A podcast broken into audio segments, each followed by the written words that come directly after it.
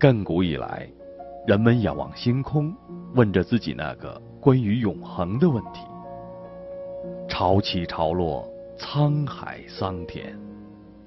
当强权、荣耀和财富随着岁月流失而化为尘土之时，只有心底的纯真和对善良本性的渴望，静静地扎根在那里，永不磨灭。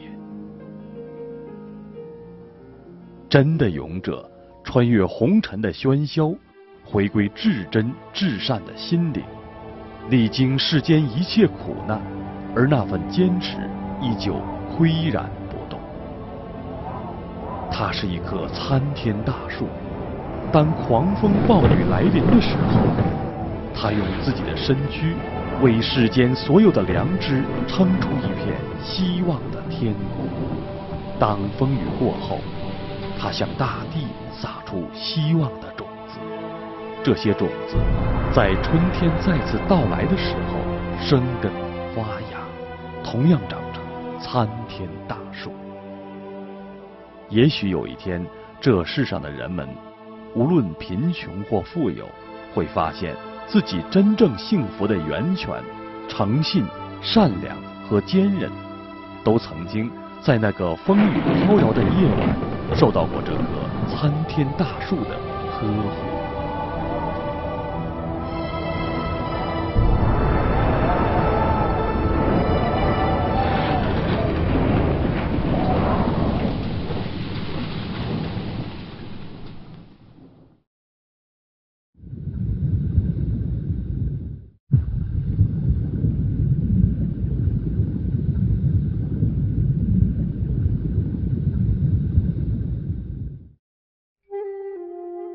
招远市是山东省东北部的一座小城。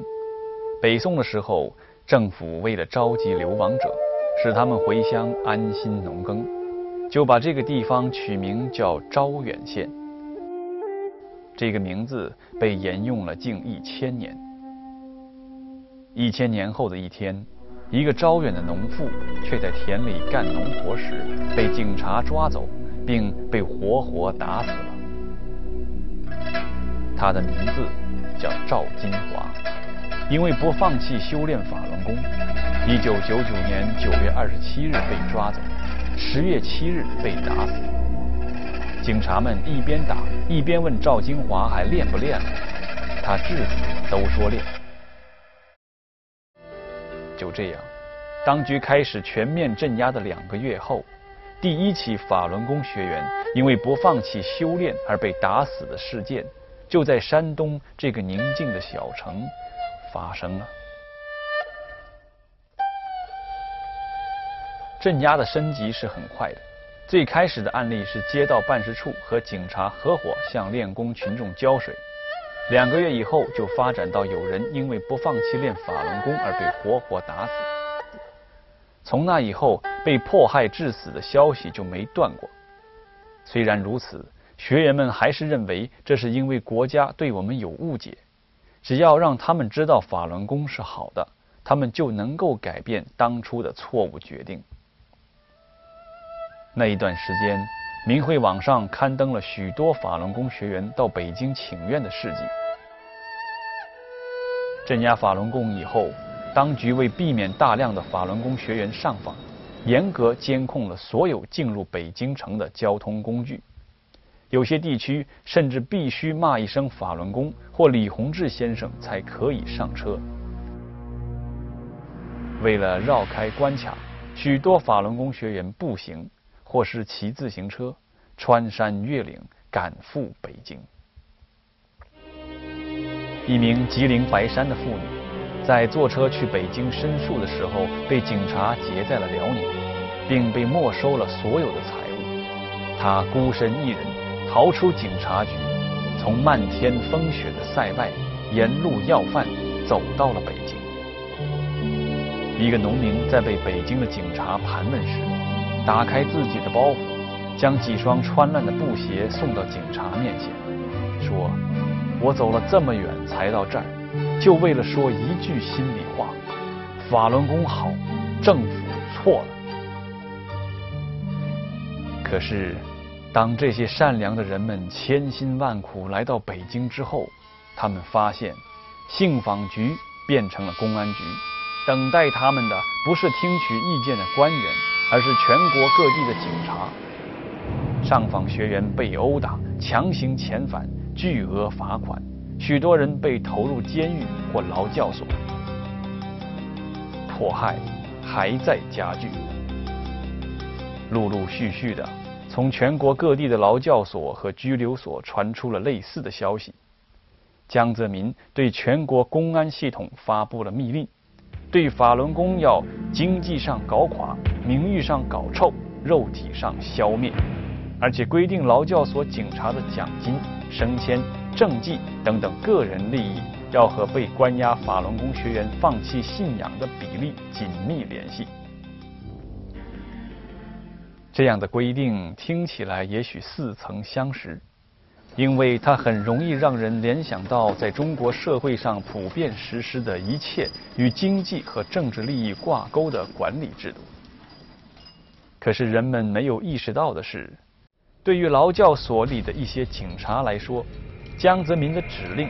各级官员层层施加的政治压力，再加上利益的诱惑，一下子就冲毁了他们做人的最基本的良知底线。这些头戴国徽的人民警察，在为所欲为，甚至草菅人命的时候，所需要的唯一搪塞自己良心的理由，就是这是上面的命令。于是。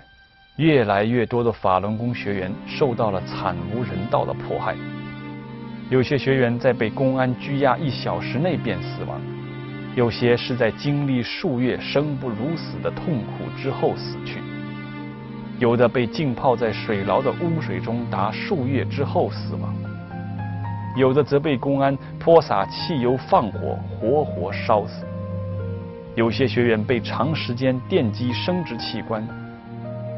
还有些法轮功女学员被强奸，甚至毒打致死。二零零零年二月，一位山东潍坊的五十九岁退休工人，在街上行走时，被街道办事处抓走，因为他不愿意放弃修炼法轮功，而被活活打死。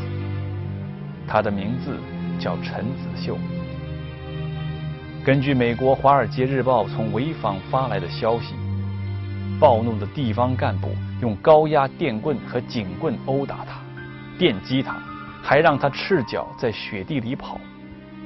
据目击这一事件的人说，两天的折磨使他的腿严重淤伤，他的短短的黑发上沾着脓和血。他在外面爬、呕吐，并因虚脱而昏倒。他再也没有恢复知觉，于二零零零年二月二十一日去世。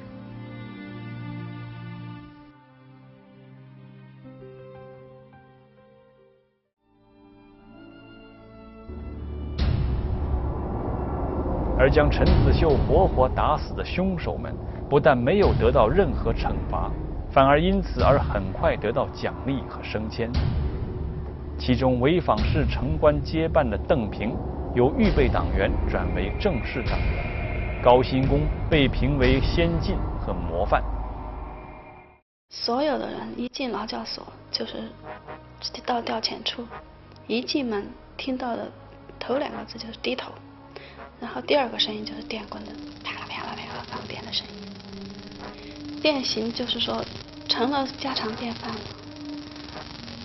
我看到的有，就是说未婚的女法轮功学员被绑在椅子上，而且是用四五个彪形大汉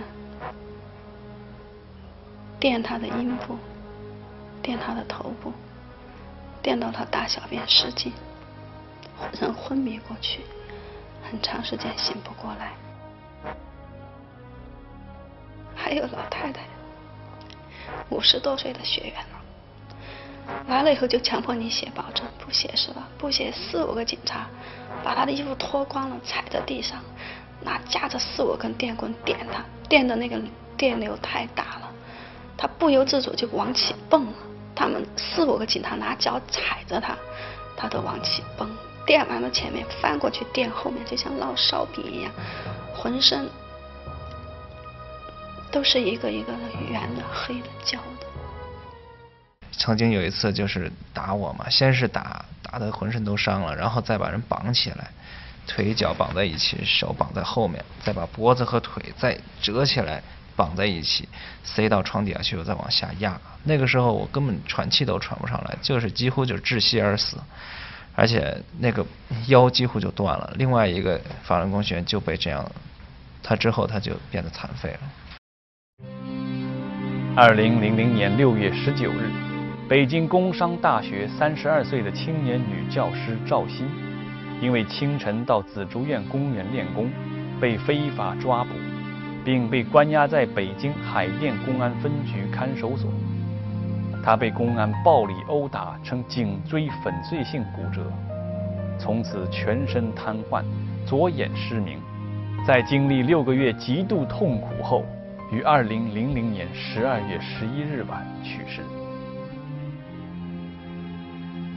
陈成勇，广州法轮功学员，二零零一年七月被迫害致死，其姐也因修炼法轮功被判劳教两年，其父在双重打击下悲愤而死。陈成勇在澳大利亚的妻子戴志珍和年幼的女儿艰难度日。我我记得那天很清楚，那个去年七月二十六号，我跟一个学员住。黎明，大概早上七点到八点吧。他跟我说：“他说小戴，你过来看一下。”我跑到，我在电脑面前，我都傻了。我看到，我不敢相信，我当时整个人都在颤抖，一句话都说不出来。因为我回过头来看着法斗，因为法斗长得他跟他爸爸一模一样。我从他那里可以看到我丈夫。我整个人都，我心都碎了。世界上总得有一个理吧，总得有一个正的理吧。做人也得有一个正确的标准，是吧？社会也得有一个正确的道德标准。这一切在这个过程中都被颠倒了。所以说，整个的这个针对法轮功的迫害，已经不简简单单的是破坏我们的修炼的事情了。他是在迫害，是在摧毁一个人的最基本的善良的人性准则。有的人转化之后，真的是一会儿哭一会儿笑，人精神就不正常了。我觉得我能理解这种状态啊，他们真的是，他他心里边解脱不了这一切。明知道这个法是是正的，是多么好啊，他却被逼着转化这样。从一九九九年的那个夏天开始。在中国，几乎所有公开坚持修炼法轮功的学员都经历了强制性洗脑、精神折磨，或是被劳教、判刑，甚至酷刑致死。他们的亲朋好友也因此受到牵连。在这空前的残酷面前，是放弃还是坚持信仰？在那些暗无天日的日子里。没有人知道有多少法轮功学员时刻面对着这个生死抉择，但是历史却毫无遗漏地见证了一。九九九年十月二十八日，镇压开始的三个月之后，约三十位法轮功学员冒着被抓捕的危险，绕过严密监视，在北京举行了一次紧急新闻发布会。他们向在场的外国记者讲述修炼法轮功身心受益的情况和法轮功学员在中国受到残酷迫害的事实，使全世界的人第一次听到了重重封锁后面中国法轮功学员的心声。而参加新闻发布会的学员当中，绝大多数已经被判刑或劳教，丁岩和蔡明朝已经被迫害致死。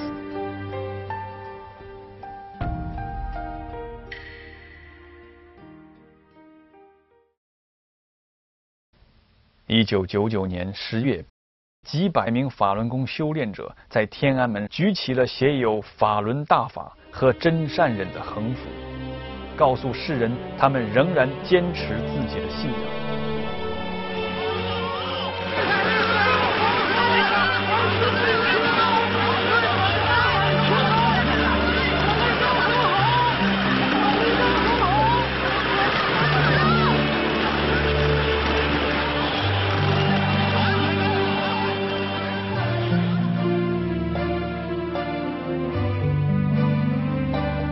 在那之后的几年中，几乎每天都有学员用这种最平和的方式表达自己的心声。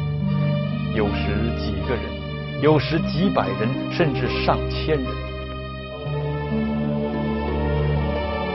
一位法轮功学员在给政府的一封公开信中写道：“亲爱的祖国。”我们多希望在这片土地上正气回升，人人善待，带给国家真正的希望。古往今来，多少忠义之士精忠报国，冒死进谏，担心照千古。今天，为了国家的长远未来，请给真善人应有的位置。我们不想太多说我们受到的不公对待。如果因此能唤起人们更多的正念和良知，我们无怨。在中国的大江南北，许多城市乡村，人们都不时会看到法轮功的标语或横幅，在自己的信箱或门前收到过真相传单和光碟，甚至在公共场合看到过散发真相资料的法轮功学员。一切看似平常，但是每一份真相资料后面有多少艰辛的付出？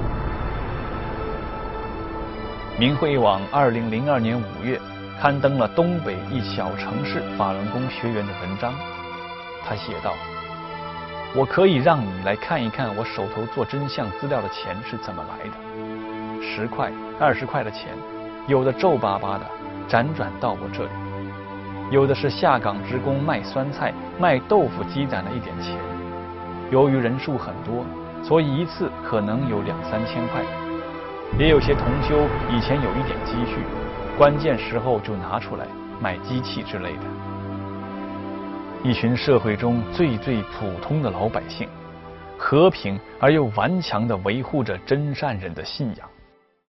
他们面对的是一个独裁者操纵的。以整个国家的财力支持的宣传机器，他们心痛的发现，他们用全部的付出刚刚使一些人清醒，但当一轮又一轮的谎言以铺天盖地之势向老百姓袭来之时，就又会有一些人被媒体刻意煽动的仇恨所淹没。二零零二年三月五日晚八时。法轮功学员在吉林省长春市有线电视网络的八个频道插播了法轮功真相电视片，揭露天安门自焚伟案，引起极大震惊。很多长春市民因此而了解了自焚的真相，并开始冷静的思考关于这场镇压的一切。但是，这个让广大中国人了解真相的机会，却是以法轮功学员的巨大付出为代价的。插播的成功使江泽民震惊、恐惧和暴怒，他密令对插播的学员杀无赦。在随后对法轮功学员的大搜捕中，至少有五千法轮功学员被关押。十五人被非法判刑四至二十年，至少八人被虐致死。其中参与插播的侯明凯，在被抓捕后两天内即被迫害致死。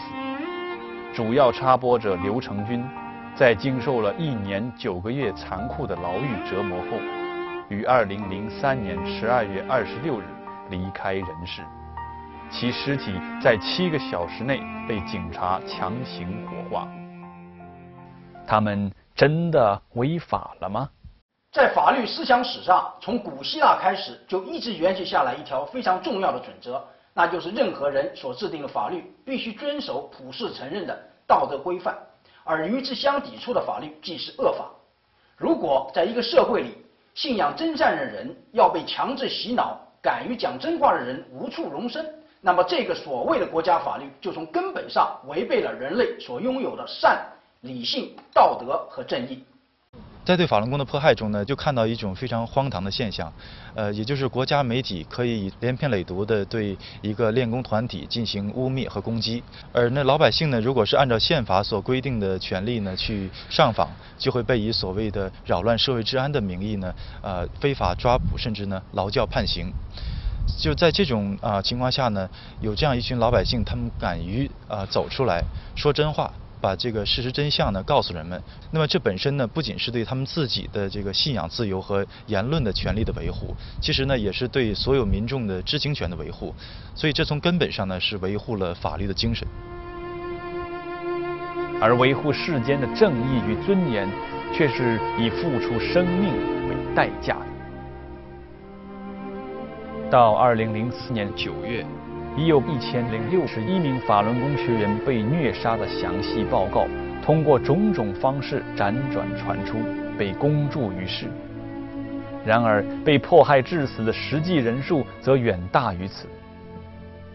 根据中国官方内部统计，早在二零零一年底，被关押的法轮功学员的实际死亡人数就已高达一千六百余人。全国被非法判刑的法轮功学员至少有六千人，被非法劳教的人数超过十万人，数千人被强迫送入精神病院，受到破坏中枢神经药物的摧残。大批法轮功学员被绑架到各地洗脑班，遭受精神折磨；更多人受到所谓执法人员的毒打、体罚和经济敲诈。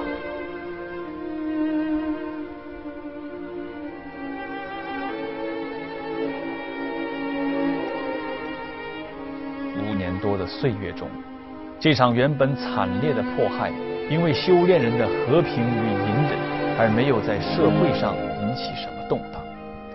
人们依旧关心着他们关心的事情，烦恼着他们烦恼的问题。但是，慢慢的，慢慢的，这群平凡的中国人永不妥协的精神，永不改变的信念。以及穿越岁月与心灵的真诚善良，在有良知的国人的眼中、心中，一点一滴的沉淀着。明白了真相的人们，用自己的方式传播着法轮功的真相，抵制着这场迫害。一些地方干部主动保护辖区内的法轮功学员。一些警察和六一零工作人员不再参与对法轮功的行恶，一些被用来做打手的监狱犯人修炼起了法轮功。